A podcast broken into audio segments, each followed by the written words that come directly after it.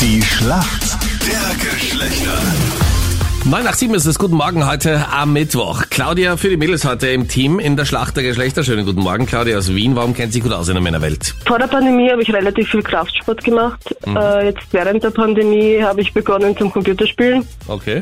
und auch so von meinem Freund kriege ich relativ viel mit. Das heißt, ähm, du warst früher im Gym und jetzt bist du vorm Computer. Genau.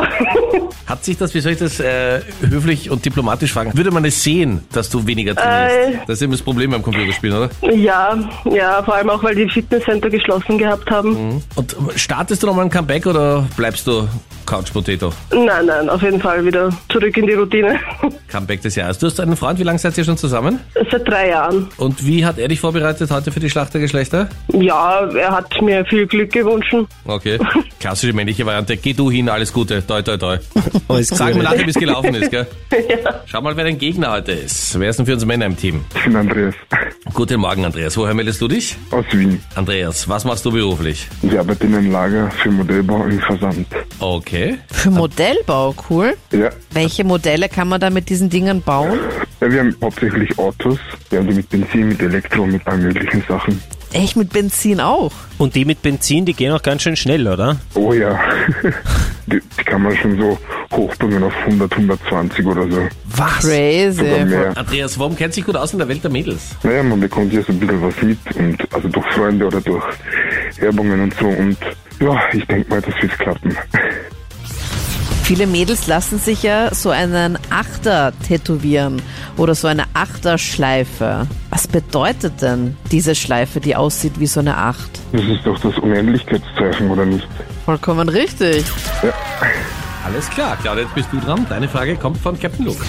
Heute Abend werden die österreichischen Daumen ganz, ganz fest gedrückt in der UEFA Champions League.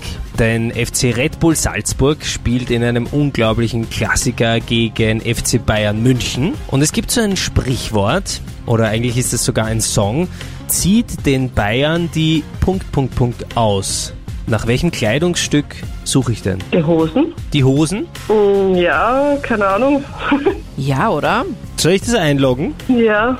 Da muss ich schon ein bisschen strenger sein, weil es ist einfach eine genauere Bezeichnung. Es ist die Lederhosen.